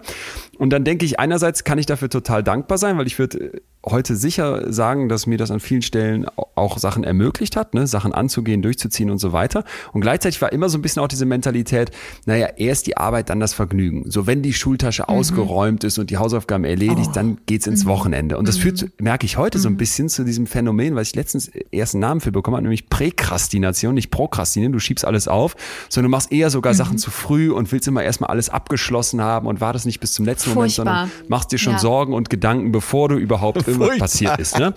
So, und das wäre jetzt so ein Ja. Wert, wo ich jetzt mal fragen könnte, und da fand ich diesen Kompass so schön. Was habe ich da eigentlich mitbekommen in meiner Vergangenheit? Atze kippt, kippt gleich wieder vom Stuhl. womit, Ja, muss ich jetzt heute, das. womit, womit muss ich heute klarkommen? Aber und dann weißt mal du, zu Leon, sagen, ja, ja, Ja, weißt du, was das Problem ist? Bei, also wenn man selbstständig ist und das, äh, ich glaube, das von dir auch zu wissen, dass du auch große Freude an deiner Arbeit hast und so ist es bei mir, also leider hätte ich jetzt fast gesagt auch. Ja. Wir werden halt nicht fertig mit der Arbeit. Das heißt, wenn der, der Glaubenssatz oder die Idee ist, erst die Arbeit, dann das Vergnügen, dann äh, bei uns überlappt sich das so sehr, dass wir aus der Arbeit da nicht rauskommen. Also Genau, wir kriegen nichts genau. fertig. Wir müssen uns Genau. nochmal viel, viel mehr fokussieren Genau. darauf, was wir wann machen und wann wir dann auch wirklich was anderes machen. Ja, Ja, kann ich so, sehr wenn gut jetzt mein, nachvollziehen. äh, ja. mein Wert wäre, meine, ich fülle auch diesen Begriff nochmal mit Leben, eine Mhm. Überzeugung für mich, ne, etwas, wo ich weiß, dafür, dafür stehe ich oder das hat für mich eine Bedeutsamkeit im Leben, dass ich gewissenhaft bin. Dass ich Sachen durchziehe, dass ich die nicht halb anfange und dann nur Mhm. so mit 50 Prozent abgebe, sondern mal mindestens 80, lieber mehr Prozent. Dann würde ich jetzt heute Mhm. sagen, okay, davon, und das fand ich eben interessant an deine Idee, greife ich vielleicht einen Aspekt auf, nämlich, dass das schon Spaß macht, wenn man an Dingen dranbleibt und, und die versucht vielleicht auch durchzuziehen, würde aber eine kleine Justierung vornehmen und vielleicht ein bisschen mehr Lässigkeit da reingeben und sagen, und das meine ich jetzt gar nicht vorwurfsvoll an meine Eltern, weil das haben die, glaube ich, auch versucht. Ich weiß nicht, wie es bei ihren Eltern ihnen gegenüber war. Komm, f- da sind jetzt ein paar Fehler in der Deutscharbeit. Äh, lass mal nächste Woche gucken, wie man seit mal mit D oder mal mit T schreibt. Absolut, ja. So. Also was mir einfällt zu, zu deinen Erz- oder zu dieser zu dieser Verbindung, was du, die du gerade aufmachst, ist ähm, sind die ersten drei Werte. Ich habe den jetzt auch hier vor mir, den Wertekompass.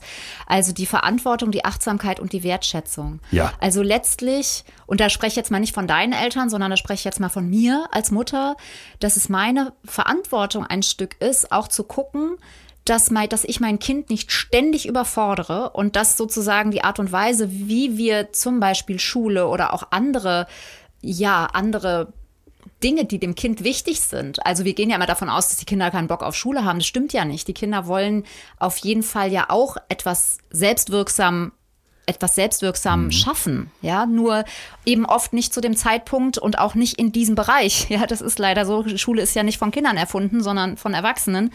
Und dass ich sozusagen meinem Kind, also dass ich meinem Kind wie soll ich sagen, achtsam gegenübertrete, das wäre der zweite Wert, ja, dass ich das spüre, wenn, und ich meine, bei vier Kindern ist es so, dass da auch die Grenzen unterschiedlich sind einfach. Ne? Der eine, je begeisterter man ist, desto mehr geht man auch los, desto mehr Kraft hat man auch, ja. Und trotzdem dann auch dem Kind zu sagen, du darfst auch eine Pause machen oder auch zu sagen, wie geht's denn dir jetzt gerade, mal einen Stopp zu machen. Also sozusagen mit diesen Werten auch in die Beziehung der Kinder reinzugehen und auch also die Wertschätzung, wenn wir jetzt in einem Erwachsenenalter sind, dann sage ich mal so, wäre für Leon und mich jetzt, also das so wie ich es verstehe, ja sinnvoll zu gucken, wo gehe, wo nehme ich meine Verantwortung für mich und meinen Körper und meinen Geist und meine Erholung nicht, nicht ernst? Wo bin ich unachtsam mit mir? Wo gehe ich über Grenzen? Wo weiß ich eigentlich schon, dass ich am nächsten Ja. Tag auf dem Rücken liege, weil ich jetzt nicht Ja. Stopp mache? Ja, und wo schätze ich mich selbst auch dann nicht wert in der Folge? Ja, Ich so, finde das total sind- spannend mit diesen, mit diesen. Werten und vor allem da in die eigene Vergangenheit zu gucken. Kannst du uns noch mehr, vielleicht auch äh, jetzt mal losgelöst von uns, die wir hier sitzen, äh, typische Beispiele bei dir aus der Praxis geben, wo du so merkst, da lohnt sich das für Eltern mal zu gucken? Was sind eigentlich meine Werte? Wofür stehe ich in Bezug auf die Beziehung zum eigenen Kind? Ja, also Verantwortung zum Beispiel ist tatsächlich etwas. Ja, wir, wir äh, entweder, also wir nehmen ganz oft den Kindern Verantwortung und oft ist es auch so ein Gefühl, dass man irgendwie denkt, ach so, das ist die Verantwortung von meinem Kind, dann geht's mich ja nichts mehr an. So. Und ähm, ich glaube, also ich habe das so beschrieben, dass Verantwortung oder überhaupt die Begleitung von Kindern auf allen Ebenen ist für mich eigentlich so, als ob die Kinder balancieren lernen. Und am Anfang sind wir quasi mit auf der Balancierstange und wir halten die Kinder links und rechts und wir wissen, wenn wir loslassen, fallen die Kinder einfach runter. So. Und wenn wir, wenn wir dann, wenn die Kinder älter werden, dann ist eigentlich sozusagen unsere, ähm, unsere Aufgabe, achtsam und wertschätzend und voller Vertrauen im Miteinander und im Dialog, immer wieder zu gucken, wo kann ich halten, ohne dass das, äh, ohne dass ich jetzt festhalte und wo kann ich loslassen, ohne dass das Kind fällt. Und zwar in allen Bereichen, ob das Schule ist, ob das zum Bäcker gehen ist, ob das irgendwie mit Freundschaft ist, mit Streit ist, keine Ahnung, aber und da hat man ja unheimlich viele, wenn man dieses Bild vom Balancieren und von, von dem Halt geben hat, dann hat man ja ganz viele Möglichkeiten, differenziert damit umzugehen. Also links und rechts die Hände zu halten oder die festzuhalten oder auf der einen Seite nur zu gehen, ne, in dem Schulalter, wenn wir dann eigentlich nur noch mitlaufen und die Hand hinhalten. Manchmal die Kinder auch sagen, ich will deine Hand gar nicht. Ja, dann können wir sie mal kurz ein bisschen weiter wegnehmen, aber wir, vielleicht wissen wir, dass es gut ist, wenn die Hand auch zügig wieder oben sein kann. Einfach nur als Angebot. ja, um sich festzuhalten. Also das sind tatsächlich so Dinge, die wir in der Praxis auch mit solchen Bildern auch besprechen, anhand eben von Dingen auch ja, wobei da vor allen Dingen dann oft das Vertrauen auch mit eine Rolle spielt. Also dass Eltern wahnsinnig so dieses Sicherheitsbedürfnis haben, ne, wenn man den Eisberg sich nochmal anguckt. Wobei der Eisberg ja eigentlich auch vor allen Dingen dafür ist, äh, das Verhalten von Kindern zu lesen. Aber es gibt auch weiter hinten eben, wenn es um uns Eltern geht, auch nochmal den Eisberg mit den Gedanken und mit den fertigen Einstellungen. Da kann man auch nochmal für sich immer nochmal reflektieren. Und wir sind, so wie die Kinder natürlich auch, immer auf der Suche nach Sicherheit. Und auf dieser Suche nach Sicherheit bekommen wir oft eben Angst und dann kontrollieren wir. Und dieses Vertrauen zu entwickeln und, und loszulassen, ich sage mal, es ist ein bisschen wie, wie Fliegen lernen. Und, und da sprechen wir einfach ganz viel miteinander. Und ähm, das sind dann sehr konkrete Beispiele, die die Eltern dann bringen. Das kann tatsächlich sein, die Frage, mh, hm, darf ich bei meinem Kind reingehen, wenn es nicht da ist, ins Zimmer? So, ja, also da ja. spricht man dann tatsächlich über Beziehungswerte, ja. So habe ich die Wertschätzung. Und dann spricht man sofort über Grenzen und über Räume. Also ja. dein Raum, mein Raum, wo ist meine Grenze? Und dann spricht man darüber, ja, aber ich zahle das ja. Also ich darf da rein, das ist ja meine Wohnung. Jo, ja? jo stimmt. Also, ja, äh, wollen wir uns an dieser Stelle mal voneinander trennen und äh, dich ja. herzlich für die Zukunft nochmal einladen, wenn du Lust hast, hier mit uns ja, zu Ja, sehr, sehr gerne. Also ich fand es jetzt total schön mit euch beiden und man, äh, also es ist ja immer so ein bisschen äh, betreutes Fühlen, ja, betreut, also das mache ich ja bei Eltern quasi auch, auch dort betreutes Fühlen für die Kinder, mit den Kindern. Eigentlich betreuen ja Eltern ihre Kinder auch beim Fühlen, also insofern passt das ja. und ähm, ich, also ich fand es jetzt für mich auch sehr bereichernd. Vielen Dank für eure Fragen und dass ihr so mitgegangen seid jetzt auf diese Reise mit mir. Ja, danke, dass du dir Zeit genommen hast. Ja, vielen Dank. Katja, also total interessant, die Bilder, vor allem diesen Eisberg mit den drei Ebenen werde ich nicht vergessen und diesen Wertekompass mal zu gucken. Was sind eigentlich Werte, die mir mitgegeben wurden und welche davon will ich vielleicht nochmal in meinem eigenen ja. Kompass jetzt heute neu ausrichten? Das ist ein Bild, ja. wo ich würde mal fast sagen, ganz losgelöst auch von, ob Kinder schon da sind oder vielleicht auch nie da sein werden, äh, man sich als Mensch sowieso mit auseinandersetzen könnte.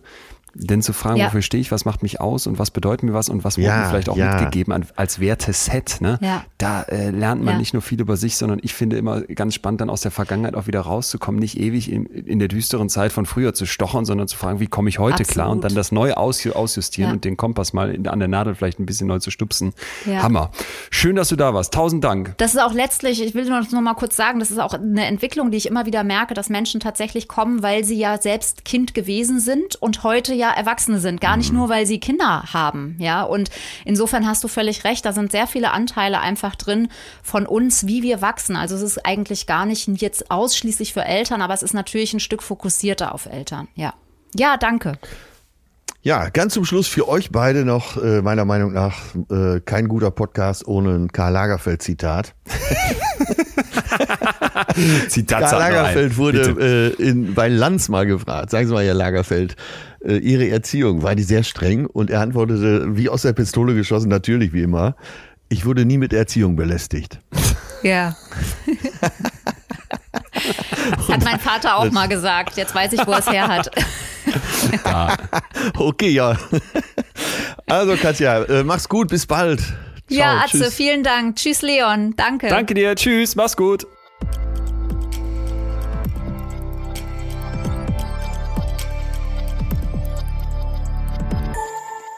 Ui, beeindruckend, oder? Nicht zu viel versprochen. Ja.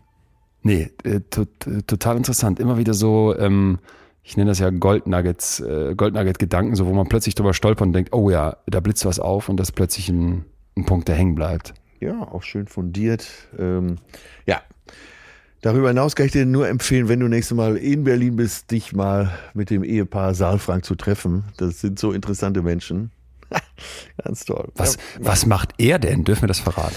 Ähm, er ist äh, Musikwissenschaftler, äh, Musikjournalist, äh, war lange äh, Geschäftsführer des Schleswig-Holstein Musikfestivals.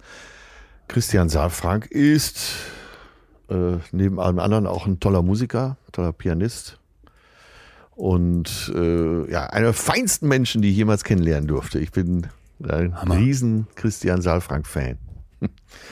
Okay, cool. Also- ja, äh, werde ich die Chance nutzen, über dich nochmal an die Nummer zu kommen und dann funke ich die mal an. Ja, mach das bitte mal. Das wird sich lohnen. Wir hatten sie hier für euch, für euch alle da draußen. Danken ganz herzlich nochmal für die, für die Fragen.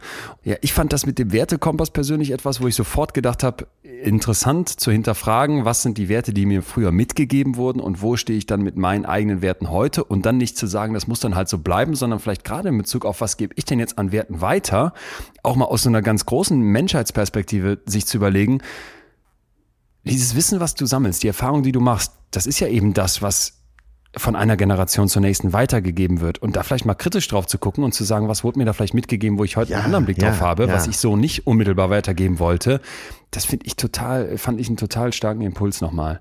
Irgendwie auch so unabhängig von, ob man jetzt Kinder hat oder nicht. Man gibt ja auch anderen Menschen was weiter und mit. Ja, und äh, Oder? letztendlich, das war das, was ich zum Ende des Gesprächs gedacht habe, äh, was du ja auch nochmal hervorgehoben hast. Wo stehe ich im Leben? Äh, wie will ich mein Leben gestalten? Äh, was soll die Stimmung in meinem Leben sein? Das äh, betrifft dich ja in jeder Lebenslage, oder? Ja, Ob mit oder Absolut. ohne Kinder, so meine ich. absolut. Ja. Also, wieder einiges, einiges mitnehmen dürfen hier aus äh, unserem kleinen ähm, betreuten Fühlen. Ritt. Und ähm, ja, bleibt die Frage, was wir nächste Woche machen. Ich habe eine Sache schon die ganze Zeit, die wir hier, die wir hier auf dem Tapet hatten äh, und vor uns herschieben, Mental Load. Ja. Das kam mal rein als, als, als, als Hörerinnenwunsch. Und ich dachte erst, hä, Mental Load, okay, was ist gemeint? Ähm, rückwärts äh, von 100 immer minus 7 rechnen.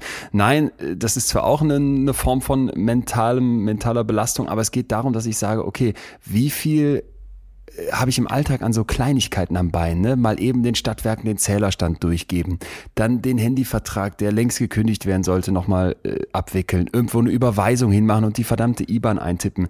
Ja. Ey, und davon habe ich so viele Sachen und merke manchmal, wenn ich mal einen Tag frei habe, dass damit kannst du ja Stunden und Tage und Wochen verbringen und das macht, das nervt mich so sehr. Ja, ja, ey.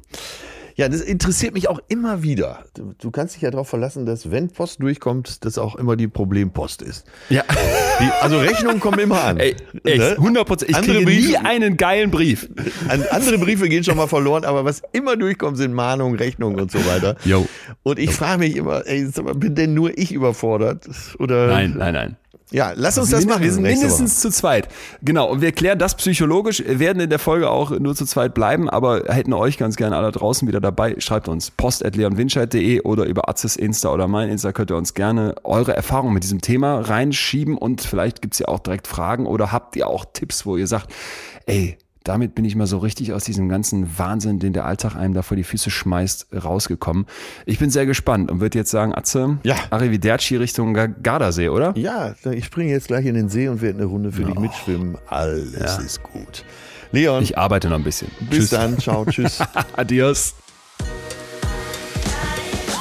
Das war Betreutes Fühlen. Der Podcast mit Atze Schröder und Leon Winscheid. Jetzt abonnieren auf Spotify, Deezer, iTunes und überall, wo es Podcasts gibt.